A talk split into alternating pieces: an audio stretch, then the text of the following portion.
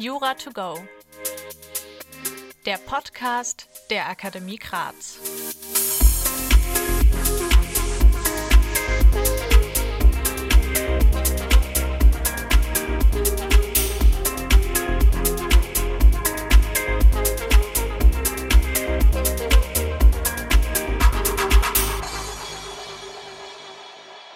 Willkommen zu einer neuen Folge von Jura to go. Ich bin Laura und mit dabei ist heute Mario Graz, geschäftsführender Gesellschafter der Akademie Graz und Zivilrechtsdozent. Vielen Dank, Mario, dass du dir heute die Zeit genommen hast. Wir werden heute über das Mietrecht sprechen. Ich habe ja vor kurzem meine Masterarbeit zu den steigenden Mietpreisen in Europa geschrieben und was ich unter anderem interessant fand, war, dass es in Deutschland vergleichsweise viele Mieter gibt. Also 2018 haben in Deutschland nämlich 57,9 Prozent aller Haushalte ihren Wohnraum angemietet und damit hat Deutschland bei weitem die meisten Mieter in ganz Europa. Also im EU-Durchschnitt sind es nur knapp 30 Prozent. Hättest du das gedacht? Ich hatte das schon mal irgendwie gehört, aber ja, Deutschland ist eben sehr, sehr mieterlastig und von daher hat das Mietrecht auch eine extreme Praxisrelevanz. Ne? Aber auch, da kommen wir ja gleich nochmal dezidiert dazu, für die beiden juristischen Staatsexaminer absolut. Hast du da so eine Einschätzung, wie oft das Mietrecht überhaupt drankommt im Examen? Im zweiten Staatsexamen mehr als im ersten Examen, aber auch im ersten Examen ähm, wird es immer beliebter. Ja, Im zweiten Examen kann ich mich noch erinnern an meine Zeit, als ich die Examina geschrieben habe. Im zweiten Examen waren von den drei Zivilrechtsklausuren, die ich geschrieben habe, zwei in der Tat im Mietrecht spielend. Die eine Klausur war eine Urteilsklausur und die zweite Klausur war eine Anwaltsklausur aus Klägersicht. Und das war doch schon für mich, ich dachte so, Gott, ich habe die Sachverhalte geöffnet und dachte so, nee, nee, am zweiten Tag dann nee, nicht schon wieder Mietrecht. Wie, wie kann denn das sein? Ne? Kam natürlich andere Sachen dann ran als in der ersten Klausur. Aber ich meine, du, du lernst ja äh, massiv viel Stoff ja, für das Staatsexamen aus verschiedensten Bereichen. Ja, Bereicherungsrecht, Sachenrecht und das ganze Prozessrecht noch im zweiten Examen. Und dann kommt nur isoliert in zwei Klausuren Mietrecht ran. Das war ein besonderes Erlebnis dann. Ja, ja bei mir kam tatsächlich im ersten Examen auch das Mietrecht dran. Wird immer beliebter. Wie gesagt, in der Praxis hat es eine enorme Bedeutung. Ja. Ja. Also viele Mietrechtsstreitigkeiten, also die, die Amts- und Landgerichte, aber vor allem natürlich die, die Amtsgerichte erstmal vornehmlich, weil wir haben ja die Zuständigkeit für Mietstreitigkeiten, Paragraph 23, 23a dann auch nochmal geregelt, ja, der ZPO sind wir bei den Amtsgerichten ja vornehmlich eben unterwegs und 70, 75 Prozent der Zivilrechtsstreitigkeiten sind in der Tat Mietstreitigkeiten. Ja, ich habe das auch schon gemerkt. Ich bin ja fast die einzige Juristin in meinem Freundeskreis und fast immer, wenn ich gefragt werde, ob ich da mal helfen kann oder beraten kann, dann geht es um Mietrecht. Also ich habe ja. in den letzten Jahren unzählige Mietverträge geschrieben, äh, durchgelesen, korrigiert, äh, mit irgendwelchen Vermietern böse E-Mails ausgetauscht. Ja. Also es ist auf jeden Fall ja sehr, sehr relevant. Ich kann mich erinnern noch als mein, aus meiner Anwaltszeit, ähm, damals bei ähm, heute heißen die Dennens, damals war es Harman, Hemmelrath und Partner, Partner dann Cellens. Ähm, wir haben viele Due Diligences, äh, Diligences äh, wenn man es mal so sagen darf, durchgeführt, weil wir eben Mandanten hatten, die zuhauf Tausende von Wohnungen gekauft haben. Ja. Wir haben hier die ganzen Mietverträge halt ähm, durchgecheckt, ob da steuerliche Themen äh, drin sind, ob da zivilrechtlich Problematiken sind mit Schönheitsreparaturklauseln, was weiß ich nicht allem. Ne? Es ist ein Riesenthema in der Praxis. Ja.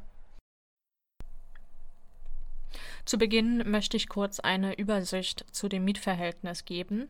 Durch den Mietvertrag wird ja der Vermieter verpflichtet, dem Mieter den Gebrauch der Mietsache während der Mietzeit zu gewähren.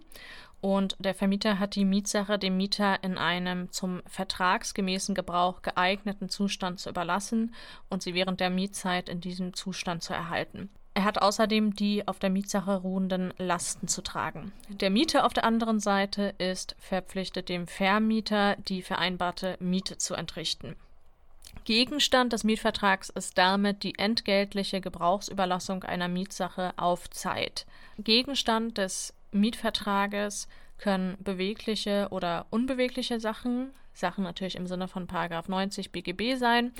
Beispiele sind hier Grundstücke, Wohnungen, Räume, Flächen, Computer, Kfz, Filme. Ähm, ein Sonderfall ist noch Software, aber da kommt, dazu kommen wir später noch. Um mal kurz auf die Gebrauchsüberlassung etwas näher einzugehen. Dem Mieter ist die Sache zu belassen und zusätzlich ist der vertragsmäßige Gebrauch zu dulden. Das heißt, die Gebrauchsüberlassungspflicht ist in erster Linie eine Duldungs- und Unterlassungspflicht. Im Einzelfall kann auch positives Tun nötig sein. Zustand der Mietsache muss bei Gebrauchsüberlassung zu dem vertragsmäßigen Gebrauch geeignet sein. Das ist auch nicht ausgeschlossen bei Kenntnis des Mieters von einem Mangel. Hierzu könnt ihr den 536b mal lesen. Außerdem handelt es sich bei der Gebrauchsüberlassung um eine Dauerverpflichtung mit absolutem Fixschuldcharakter. Bedenkt hierbei also schon mal den Paragraphen 275. Wie ist denn das Mietrecht aufgebaut im BGB. Ja, also das, das Mietrecht hat erstmal, das eigentlich, also es, es mutet erstmal unübersichtlich an. Also wenn man durch die Vorschriften so blättert, denkt man sich, oh Gott, ja, gibt es da irgendwie eine Systematik, aber die gibt es absolut. Also wir haben einen allgemeinen Teil, also von 535 bis 548 BGB. Dieser Teil ist auch zu 95 Prozent im Staatsexamen der Prüfungsgegenstand. Das heißt, die anderen Bereiche 549, 577a, also Vorschriften über Wohnraummietverhältnisse oder danach dann 578 bis 580 Bertha, Vorschriften über Mietverträge, über andere Sachen, digitale Produkte und 581 bis 597 besondere Vorschriften zum Pachtvertrag und Landpachtvertrag kommen eher tendenziell selten dran. Meistens spielt die Musik halt im allgemeinen Teil 535 bis 548 nachher. Das kann man schon mal so sagen. Also wenn man jetzt so für seine eigene Examensvorbereitung sich fragt, wo soll ich denn den Lernschwerpunkt setzen, dann würde ich klar hier die Empfehlung geben, 535 bis 548. Da sollte der Fokus liegen, dass ich diese Vorschriften ähm, absolut beherrsche.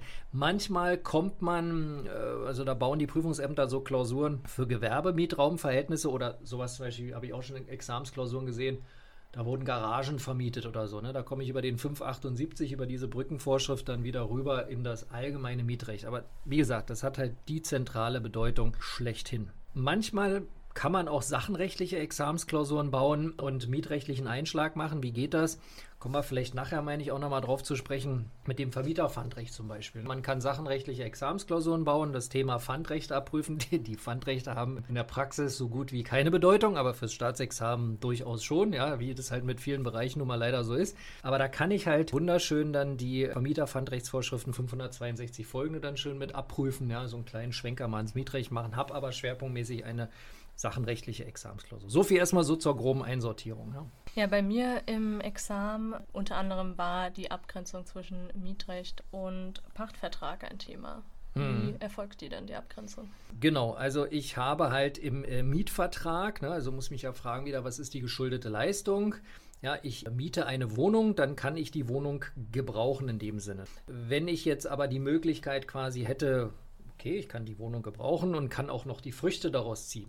Äh, man erlaubt mir quasi, äh, ja, du kannst das jetzt noch gewinnbringend weitervermieten oder du kannst noch da drin irgendwie, da ist eine besondere Ausstattung vielleicht noch drin, um eine Bar zu betreiben oder ähnliches. Dann schließe ich halt einen Pachtvertrag ab. Das heißt, Pachtvertrag bedeutet, ich kann die Früchte eben aus der Mietsache selbst, aus den Räumlichkeiten, nebst vielleicht noch den, sagen wir es mal juristisch, äh, Zubehörstücken, die da eben noch mit drin äh, verbandelt sind, äh, dann eben äh, ziehen, ja, und kann da mein Wirtschaftsunternehmen drin betreiben. Na, also nochmal kurz merken, Miete heißt nur Gebrauchsüberlassung und Pachtvertrag bedeutet, ah, Gebrauchsüberlassung, aber vor allem eben dieses Früchte ziehen, da überlegen wir doch mal alle gleich, ne, wo steht Früchte im BGB drin, ne, Paragraph 99 und 100.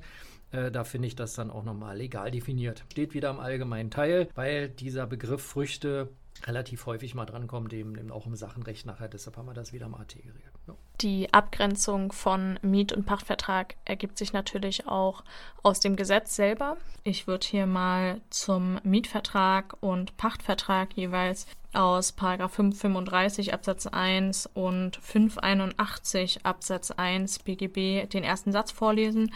Durch den Mietvertrag wird der Vermieter verpflichtet, dem Mieter den Gebrauch der Mietsache während der Mietzeit zu gewähren. Und bei 581 Absatz 1 steht dann, durch den Pachtvertrag wird der Verpächter verpflichtet, dem Pächter den Gebrauch des verpachteten Gegenstandes und den Genuss der Früchte, soweit sie nach den Regeln einer ordnungsgemäßigen Wirtschaft als Ertrag anzusehen sind, während der Pachtzeit zu gewähren. Wie sieht es mit der Abgrenzung des Mietvertrages zu noch anderen Verträgen aus? Gibt es da irgendwas, was man eventuell in der Prüfung noch ansprechen könnte? Was mal sein könnte, also vielleicht erstmal zur, zur generellen Einsortierung nochmal ne, des, des Mietvertrages, um vielleicht dann auch die von dir gerade angesprochenen anderen Vertrags, Vertragstypen gut auf die Kette zu bekommen. Ich muss begreifen, dass das ganze Mietrecht auch ein, ein Dauerschuldverhältnis äh, auch ist. Und davon hat der Gesetzgeber eben auch diese, diese äh, längerfristige oder monatliche, man kann auch sagen ratierliche Gebrauchsüberlassung. Davon hat der Gesetzgeber eben so einige Vertragsverhältnisse geregelt. Und was ich absolut kapieren muss im Rahmen der Examensvorbereitung, ist die Abgrenzung äh, Mietvertrag zum äh, Leihvertrag eben. Miete heißt wirklich, ah, ich miete jetzt die Wohnung und äh, zahle meinem Vermieter dafür monatlich, was weiß ich, meine 3, 4, 500 Euro. Ja? Leihe, relativ vergleichbar, aber das Ganze ist eben unentgeltlich. Das muss ich mir klar machen. Und vielleicht auch nochmal dazu eins, sollte mal der Klausurersteller einen in die Laie reinwerfen, dann will der Prüfer da in der Regel keine Spezialkenntnisse von mir haben, sondern nur, dass ich die Vorschriften lese und halt erstmal grundsätzlich so abgrenzen kann, also da keine Schäufe haben. Der Leihvertrag ist geregelt in 598 BGB und hier steht, durch den Leihvertrag wird der Verleiher einer Sache verpflichtet, dem Entleiher den Gebrauch der Sache unentgeltlich zu gestatten. Was auch mal äh, spannend sein kann, ist die Abgrenzung äh, Mietvertrag zum Verwahrungsvertrag, also 688 folgende, da vielleicht auch mal reinschauen. Also nochmal, Miete heißt ja Gebrauchsüberlassung und ich zahle eben die Miete. Und bei dem Verwahrungsvertrag quasi, da ist es ja so, dass er die Sache selbst hier, also der Verwahrer eben auch selbst aufzubewahren hat. Und Verwahrungsvertrag, vielleicht auch nochmal kurz dazu, Laie, Verwahrungsvertrag, Mietvertrag. Fürs Examen ist wichtig zu verstehen, weil das meistens als Anspruchsgrundlage dran kommt, dass ich, weil das im Examen auch immer ein Riesenthema ist, Herausgabeansprüche. Ich habe in jedem dieser Dauerschuldverhältnisse auch immer einen speziellen Herausgabeanspruch am Start. Vielleicht das mal kurz vorweg gesagt, im Mietvertrag würde ich mir immer examenstypisch merken, das ist der 546 BGB. Im Leihvertrag würde ich mir merken, das äh, müsste der, also 598 folgende, der 603 sein, wenn es mich nicht täuscht. Und im Verwahrungsvertrag müsste das der 695 dann sein. Diese Vorschriften sollte ich mir merken als Anspruchsgrundlagen, weil man, erlebt halt immer wieder, wenn Klausuren mit sachenrechtlichem Einschlag drankommen, dass die Kandidaten immer zu schnell auf 861, 985 stürzen, auf 812. Das findet man noch. Aber diese spezialvertraglichen Herausgabeanspruchsgrundlagen, die werden häufig einfach übersehen. Ja, deshalb weise ich jetzt an der Stelle schon mal da besonders eben darauf hin. Aber nochmal gesagt, weder aus dem Verwahrungsrecht noch aus dem Leihvertrag sind Spezialkenntnisse verlangt vom Prüfungsamt. Im Mietrecht ja, da werden wir gleich nochmal drauf zu sprechen kommen, aber keine Angst haben, falls das mal drankommt. Meistens baut das Prüfungsamt einen Verwahrungsvertrag oder einen Leihvertrag nur ein, um vielleicht mal auch BGBAT-Probleme abzuprüfen. Also wie schließe ich denn grundsätzlich einen Vertrag mal ab?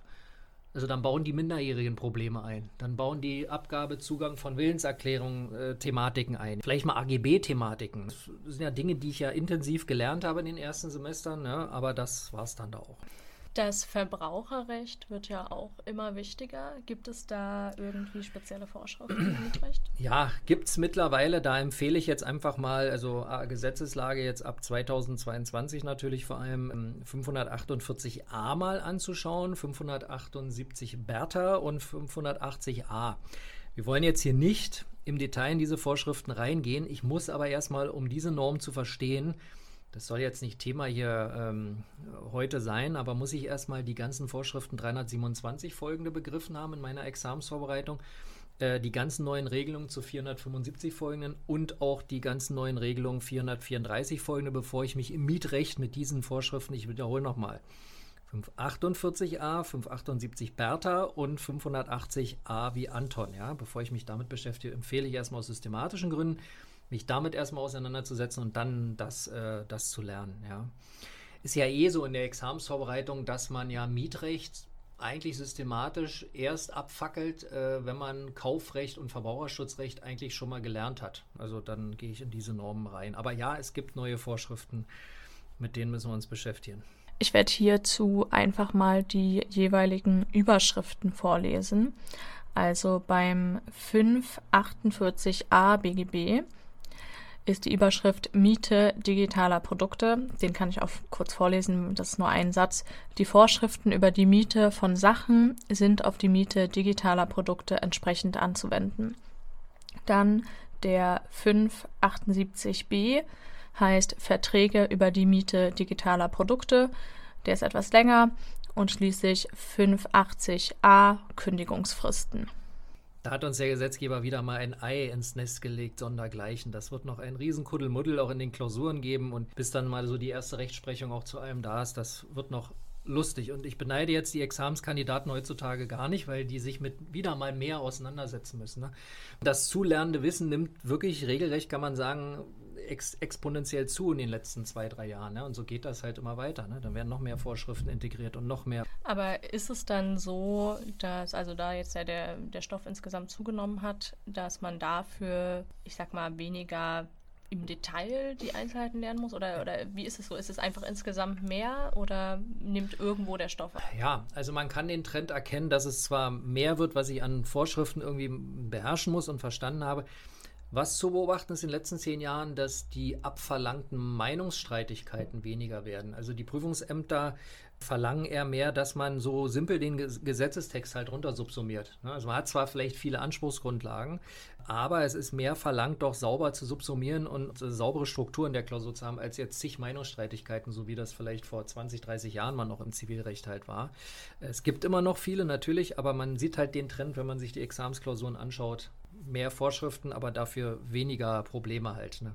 Das ist, weiß ich nicht, ob es nun immer die Wahl zwischen Pest oder Cholera, ja. Muss ich halt mehr schreiben innerhalb von fünf Stunden und meine Hand tut weh oder ich muss halt äh, mehr nachdenken über Meinungsstreitigkeiten, weiß ich jetzt nicht, was besser ist, ja. Ich frage mich ja auch immer wieder, ob wir irgendwann jetzt auch mal zu dem Punkt kommen, dass es vielleicht digitalisiert wird, man am PC Klausuren schreibt. Ähm, in den meisten Ländern ist das ja eigentlich mittlerweile schon die Norm. Ja, denke ich, wird, äh, wird kommen. Obwohl, obwohl wir da alle in Deutschland ein bisschen resistent sind, was Veränderungen anbelangt, aber äh, ich vermute auch, das wird demnächst mal kommen. Ne? Ich habe auch manchmal das Gefühl, dass sich dann die, die das Examen schon hinter sich haben, auch denken, naja, jetzt sollten alle nach mir auch durch diese Qualen durch diese und gehen, ne? Schmerzen durch. Ich habe es ja auch geschafft. Ja, aber es ist alles machbar, es ist eine Trainingsfrage. Auch, auch sein, seine Hände kann man da trainieren, was das Schreiben anbelangt. Da muss ich da einfach durchbeißen. Aber kommen wir zurück zum Mietrecht. Wir können ja mal die ähm, Grundlagen durchgehen, wie ein Mietvertrag überhaupt zustande kommt. Genau, also im Prinzip wende ich erstmal vom Grundsatz her meine normalen Regelungen an aus dem BGBAT.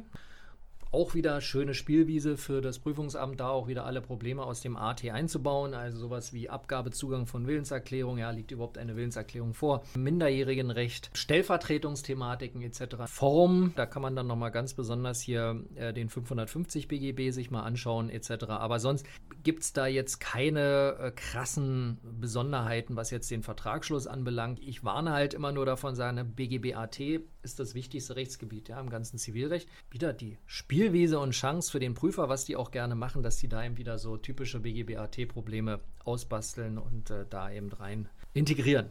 Was ja sowohl jetzt in der Praxis als auch in den Klausuren oft der Fall ist, dass eine Wohnung ähm, übereignet wird die vermietet ist. Wie mhm. sieht es da aus? Ja, genau. Ne? Das kann ein Spezialthema schon sein in den Examsklausuren. Ähm, kommt auch sehr häufig dran. Ne? Da empfehle ich mal die Lektüre des äh, 566 BGB. Kauf bricht nicht Miete. Das bedeutet also, ich als Käufer einer Wohnung steige so tutti kompletti quasi in das Mietverhältnis ein, wie es der Alteigentümer eben auch dann ähm, abgeschlossen hat. Das heißt mit allen Rechten und Pflichten. Vielleicht um das mal in den Gesamtkontext zu bringen, ist ja relativ beliebt im Staatsexamen, dass die Prüfungsämter Sachverhaltskonstellationen basteln mit drei Personen. Drei Personenverhältnisse sind mega beliebt. Wir denken an den Vertrag zugunsten Dritter, Vertrag mit Schutzwirkung zugunsten Dritter. Das sind ja alle so Themen, die äh, sehr beliebt sind und die man auch schwer in Klausuren halt mal sieht. Äh, oder Vertrag zugunsten Dritter. Oder ich habe sowas aus dem Erbrecht, wie sich vielleicht einige in der 1922 zum Beispiel. Ne, diese ganzen Haftungsüberleitungsnormen. Abtretung, Schuldübernahme, das sind alles Möglichkeiten, wie ich eine dritte Person ohne Wenn und Aber halt ähm, ja, äh, rein integrieren kann in die Examensklausur. Und im Mietrecht ist das eben der 566, ne, wie ich da eben eine dritte Person mit reinflechte.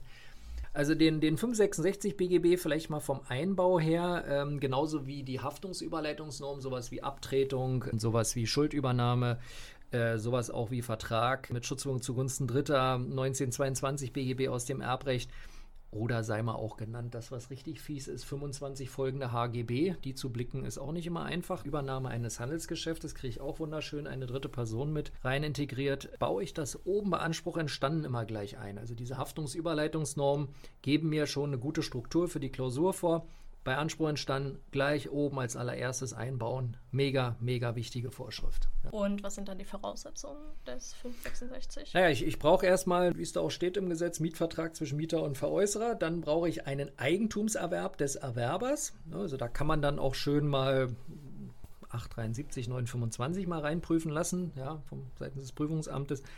Genau, dann das Ganze dann eben noch nach Überlassung der Mietsache eben an den Mieter. Also was heißt das? Also dass diese Eigentumsübertragung nach Überlassung der Mietsache an den Mieter eben stattgefunden haben muss. Dann wird der Mieter eben besonders geschützt, dass er sicher sein kann. Ja, ist mir doch quasi egal, ob das jetzt veräußert wird. Mein Mietvertrag ist mein Mietvertrag und äh, das muss der neue Eigentümer eben dann gegen sich gelten lassen. Auch hier würde ich nochmal, damit es für die Hörer und Hörerinnen klarer ist, kurz den 566 vorlesen. Und zwar steht da drin, wird der vermietete Wohnraum nach der Überlassung an den Mieter von dem Vermieter an einen Dritten veräußert, so tritt der Erwerber anstelle des Vermieters in die sich während der Dauer seines Eigentums aus dem Mietverhältnis ergebenden Rechte und Pflichten ein. Kommen wir zum Erlöschen eines Mietvertrages. Ähm, welche Möglichkeiten gibt es da? Also wichtig ist zu verstehen, dass vom Grundsatz, dass wir die Kündigung haben. Das liest man manchmal auch in Examensklausuren, dass viele Kandidaten irgendwie schreiben, ja, man kann ja vom Mietvertrag zurücktreten. Nein, kann ich nicht. Ja, ich wende nicht die 346 und 323 dort an, sondern das ist eben etwas Besonderes. Wir haben die Kündigung mit der Ex-Nunc-Wirkung. Ich habe dann auch nicht wie beim Rücktritt ein Rückkehr-Schuldverhältnis, weil wie soll ich denn das bitte schön machen? Ja, ich kann nicht irgendwie, klar kann ich die Mietsache herausgeben, aber wie soll ich denn die Nutzung und alles irgendwie herausgeben? Ja, ich habe das ja über mehrere Jahre gemietet, das funktioniert ja nicht. Also Ex-Nunc-Wirkung, ja, Kündigung. Das muss ich erst mal verstehen. Es ist ein Dauerschuldverhältnis, da kann ich dann eben kündigen. Jetzt wollen wir nicht im Detail auf die ganzen Möglichkeiten eingehen. Man hat ordentliche Kündigungen, außerordentliche Kündigungen und so weiter. Da empfehle ich dann eben auch mal die Vorschriften erstmal zu lesen. Wir wollen ja nur so grundsätzliche Einführung erstmal geben, also sowas wie 543 BGB, 542 bei Wohnraummietverhältnissen mal lesen, 543, 574 nicht auswendig lernen, äh, aber wenigstens mal gelesen haben, dass man im Examen mal eine Idee hat, wo es stehen könnte. Das Prüfungsamt wird da keine Spezialprobleme einbauen, aber eben äh, klar, dass ich weiß, wo die Vorschriften eben dann stehen. In einer Klausur werden wir natürlich auf den Fall einer Pflichtverletzung haben. Wie prüfen wir denn die Ansprüche des Mieters gegen den Vermieter? Generell bei der Anspruchskategorisierung ist eins wichtig. Wenn ich die Klausur vor mir liegen habe und ich rieche, um Gottes Willen, das ist Mietrecht, dann sollte ich mir als allererstes darüber im Klaren sein, gucken, will der Vermieter etwas vom Mieter oder möchte der Mieter etwas vom Vermieter? Und da muss ich eine ganz wichtige Sache verstehen, dass die Ansprüche des Mieters gegen den Vermieter im Schuldrecht BT, das heißt also hier im Mietrecht, fast alle zu finden sind. Ich liste mal kurz die Gewährleistungsrechte aus dem Mietrecht auf. Und zwar hat der Vermieter erstmal grundsätzlich die Pflicht zur Gebrauchsüberlassung und Instandhaltung nach 535 Absatz 1 Satz 2 BGB. Und dann gibt es, wie gesagt, ein eigenständiges Gewährleistungssystem aus den Paragraphen 535 fortfolgend. Das ist erstmal Anspruch auf Mängelbeseitigung nach 535 Absatz 1 Satz 2. Die Minderung ergibt sich aus Paragraph 536 Absatz 1. Schadensersatz aus 536a Absatz 1, Selbstvornahme Aufwendungsersatz aus 536a Absatz 2 und die Kündigung, also die fristlose Kündigung aus 543 Absatz 1 und Absatz 2 Nummer 1. Bei dem Gewährleistungssystem aus den Paragraphen 535 fortfolgend BGB handelt es sich ja um eine eigenständige Regelung ohne Rückgriff auf das allgemeine Leistungsstörungsrecht. Das ist ganz wichtig, dass man sich das merkt. Die zeitliche Anwendbarkeit der Gewährleistungsrechte ist grundsätzlich ab Gebrauchsüberlassung und ab diesem Zeitpunkt besteht dann keine Rückgriffmöglichkeit auf die Paragraphen 280 fortfolgend BGB mehr. Erfolgt jetzt aber keine Gebrauchsüberlassung der Mietsache, dann gehen wir klassisch auf die 280 fortfolgend. Beim Schadensersatz müssen wir unterscheiden, ob es sich um einen anfänglichen Mangel oder einen nachträglichen Mangel oder dann Verzug des Vermieters mit der Mängelbeseitigung handelt. Also Fall 1, wir haben einen anfänglichen Mangel, da wenden wir dann Paragraph 536a Absatz 1 Alternative 1 an, das ist eine Form der Garantiehaftung und bei einem nachträglichen Mangel oder dem Verzug der Mängelbeseitigung den Paragraph 536a Absatz 1 Alternative 2, das ist dann eine Form der Verschuldenshaftung. Hier zum Verständnis, der Paragraph 536a Absatz 1 Alternative 1 setzt anders als Paragraph 536a Absatz 1 Alternative 2 und die 280 fortfolgend und 311a Absatz 2 weder Verschulden des Vermieters noch Kenntnis oder Kennen müssen des Mangels voraus. Umgekehrt, ich drehe den Spieß mal um, ne? die Fallfrage ist, ja, was weiß ich, welche Ansprüche hat der Vermieter gegen den Mieter? Oder kann der Vermieter konkret Betrag XYZ, also 5000 Euro Schadenssatz vom Mieter verlangen, weil vielleicht der Mieter die Wohnung nicht renoviert hat oder die Wohnung beschädigt hat? Da muss ich begreifen, dass die Ansprüche des Vermieters gegen den Mieter fast, fast gar nicht geregelt sind im Mietrecht, sondern was mache ich dann? Ja, jetzt kommt das systematische Zivilrechtsgehirn und sagt mir, oh ja, wenn du also im BT nichts geregelt hast, dann gehst du in den AT rein, ne? also Schuldrecht AT. Also da werde ich meistens happy mit meinen Anspruchsgrundlagen in 280 folgenden. Ja? Umgekehrt, äh, Mieter gegen Vermieter, da bin ich halt bei 535 folgenden, werde ich da meistens sehr, sehr glücklich. Jetzt stellt sich die Frage natürlich, was sind da die examensrelevanten Anspruchsgrundlagen? Typischerweise, also wenn wir uns jetzt mal geistig einsortieren, ah, der Mieter möchte vom Vermieter irgendwie etwas haben. Natürlich gucke ich erstmal meinen Primäranspruch, das heißt erstmal primär die Überlassung der Mietsache an sich und dass die Mietsache in einem ordnungsgemäßen Zustand erstmal gehalten äh, werden muss. Ne? 535 da vielleicht nochmal lesen. Dann haben wir die, die Minderung, auch ein sehr examensrelevanter ähm, Anspruch. Das heißt also, wenn die Mietsache mangelbehaftet ist, dann kann ich die Miete mindern. Wichtig ist auch zu verstehen, dass dieses Minderungsrecht nicht eintritt, wenn man das erstmal erklärt als Mieter sondern ab dem Zeitpunkt, wo der Mangel besteht, kann ich ihn mindern. So, jetzt gibt es folgende examensrelevante Geschichte.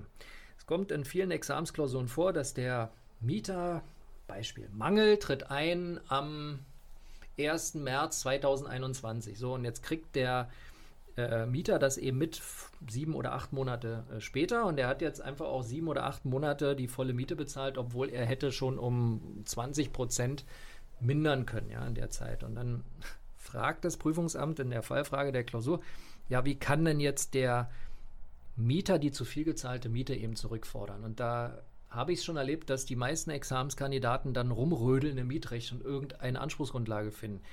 Viele gehen dann fälschlicherweise über 536a vor. Warum der nicht funktioniert, erzähle ich gleich ich, ich habe da keine Anspruchsgrundlage und wenn ich da nichts finde für zu viel gezahlte Miete, was mache ich denn dann? Okay, dann bin ich aus dem Vertragsrecht raus. Jetzt überlege ich mir in meinem Schema, GOA wird schwierig, dinglich schon gar nicht. Aber was bleibt dann da nur noch übrig? Das gute alte Bereicherungsrecht.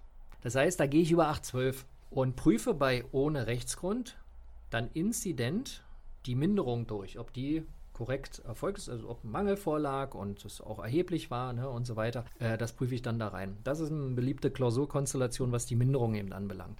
Sehr examensrelevant ist dann der Schadensersatz aus 536a. Und bevor ich da reingehe, muss ich auch erstmal kapieren, dass für alles, was mit der Mietsache nicht in Ordnung ist, also wenn die Fenster nicht schließen, wenn die Heizung nicht funktioniert, wenn der Fußboden moderig ist oder es regnet irgendwie durch, dafür ist die Minderung da. Der 536a ist nur dafür da, wenn es reinregnet und jetzt geht zum Beispiel mein mit in die Mietwohnung gebrachter Tisch kaputt oder mein Laptop geht kaputt. Ja? Das ist sowas, muss ich mir vorstellen, so ein bisschen wie aus dem Kaufrecht, so Art Mangelfolgeschäden. Das ist vielleicht eine gute, gute Eselsbrücke. Mangelfolgeschäden, in dem Sinne decke ich über 536a ab, aber nicht wenn die Heizung nicht funktioniert, das Fenster nicht schließt, äh, das Dach undicht ist, also wenn mit der Mietsache an sich irgendwas nicht in Ordnung ist, dafür ist die Minderung da. Ja? Also das wird darüber dann kompensiert.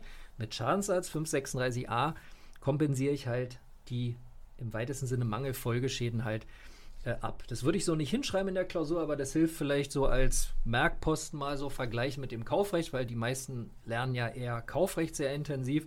Ne, und diesen 437 Nummer 3 in Verbindung mit 280.1 und 241 Absatz 2, den kennen die meisten und so ein bisschen muss man sich den hier halt äh, vorstellen und merken, ja, so grob systematisch.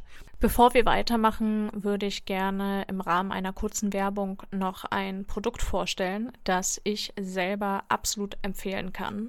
Ich habe ja bei der Akademie Graz mein Repetitorium gemacht und ich war sofort überzeugt von der Mischung aus Kleingruppenunterricht und dem Videokurs, den die Akademie mit Lecturio zusammen produziert und uns zur Verfügung gestellt hat.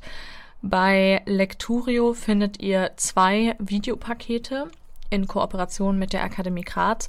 Zum einen für die Vorbereitung auf die Zwischenprüfung und zum anderen für die Vorbereitung auf das erste Staatsexamen. Ich freue mich riesig über diese Kooperation, denn ich habe mir wirklich ausnahmslos alle Videos von dem Kurs für das erste Staatsexamen angeguckt und ich kann den Videokurs daher absolut empfehlen. Die Dozenten, die die Videos gedreht haben, konnten den Stoff sehr gut erklären. Ich fand, dass das Tempo nicht zu schnell war und man kann in den Videos eben anders als in Vorlesungen zwischendurch immer mal wieder auf Pause drücken, kann Karteikarten zu dem Gesagten schreiben und dann wieder weiter gucken. Was ich auch sehr wichtig und gut finde, ist, dass der Kurs regelmäßig aktualisiert wird, wenn es Änderungen in der Gesetzgebung, also jetzt zum Beispiel zum neuen Kaufrecht oder in der Rechtsprechung gibt. Es gibt ja nichts Ärgerlicheres, als wenn man mit Materialien arbeitet, die schon veraltet sind und man dann sorgfältig alles überprüfen muss, um zu erfahren, ob man irgendetwas neu nachlesen muss. Lecturio bietet noch viele weitere Kurse zu verschiedenen Fachrichtungen an.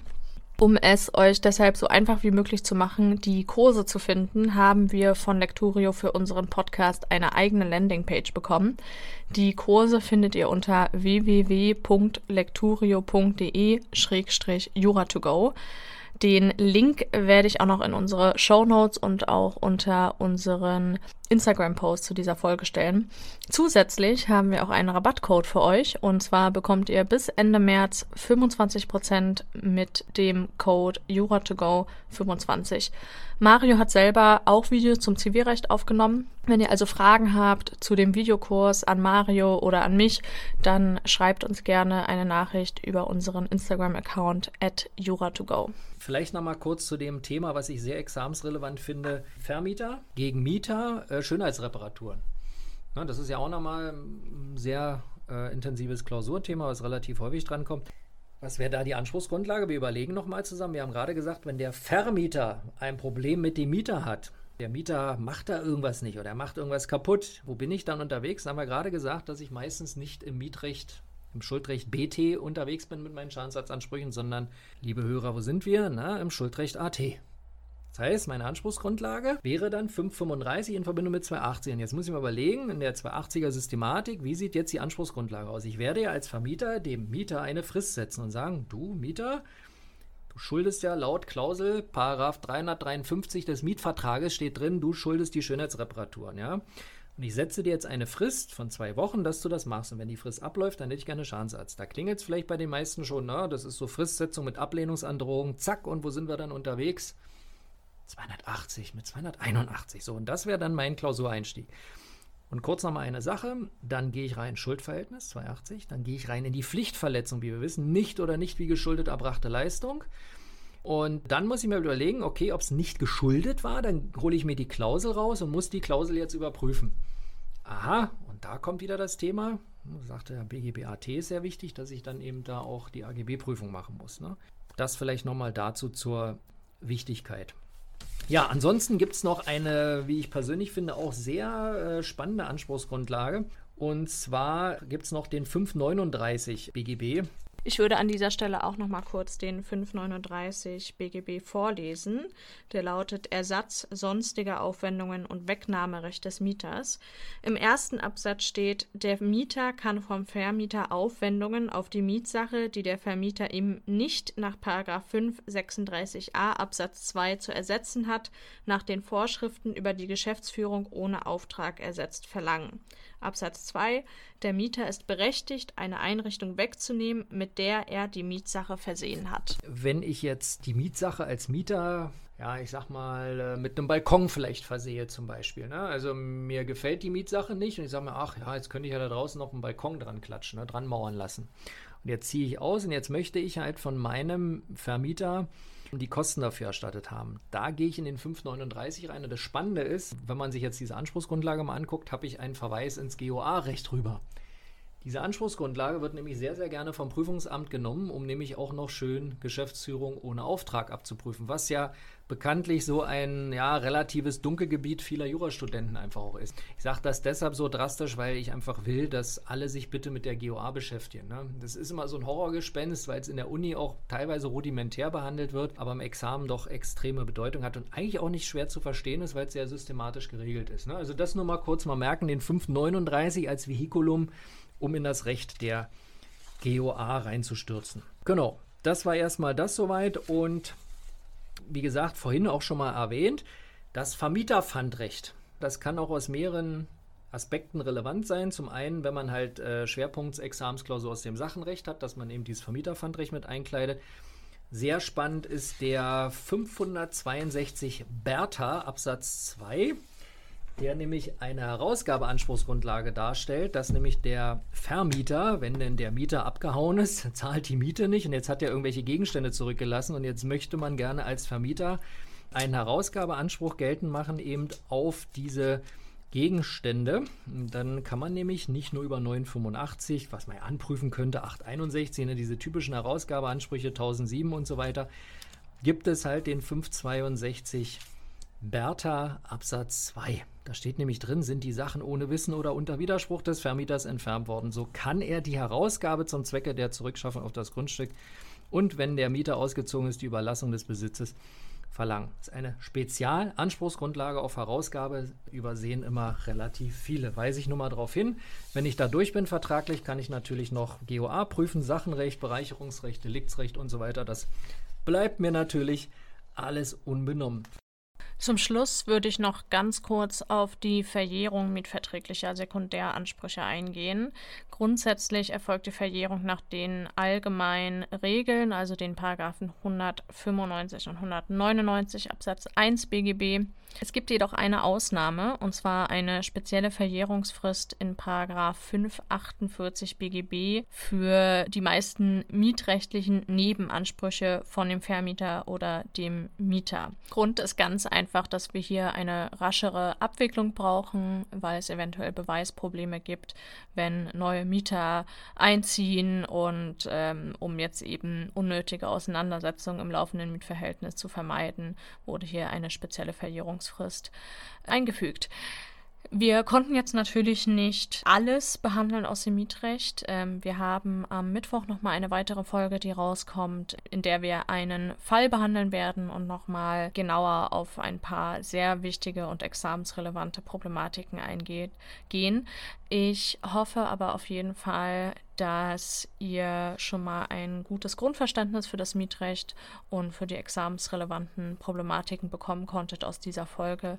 Wenn ihr noch irgendwelche Rückfragen habt oder noch mal etwas mehr im Detail wissen möchtet, dann schreibt uns gerne eine Nachricht über unseren Instagram-Account at jura2go. Wir würden uns auch sehr, sehr freuen, wenn ihr uns eine Bewertung bei iTunes oder Spotify dalassen könntet. Wir wünschen euch eine schöne und produktive Woche und wir freuen uns auf das nächste Mal. Genau, bleibt dran und wie immer auch bei den meisten Dingen im Leben, Hartnäckigkeit gewinnt. Ja, lasst euch nicht entmutigen mit der Examsvorbereitung und Prüfungsvorbereitung. Auch das Mietrecht kann schön und spannend sein und lernt es, denn es lohnt sich, vor allem spätestens im zweiten Examen. Mega beliebt. Und vor allem sollte man dieses Wissen haben, wenn man das nächste Mal einen Mietvertrag selbst abschließt. Genau, also auch für das eigene Leben lernt man hier was. Genau. Dann bis nächstes Mal. Ciao, tschüss.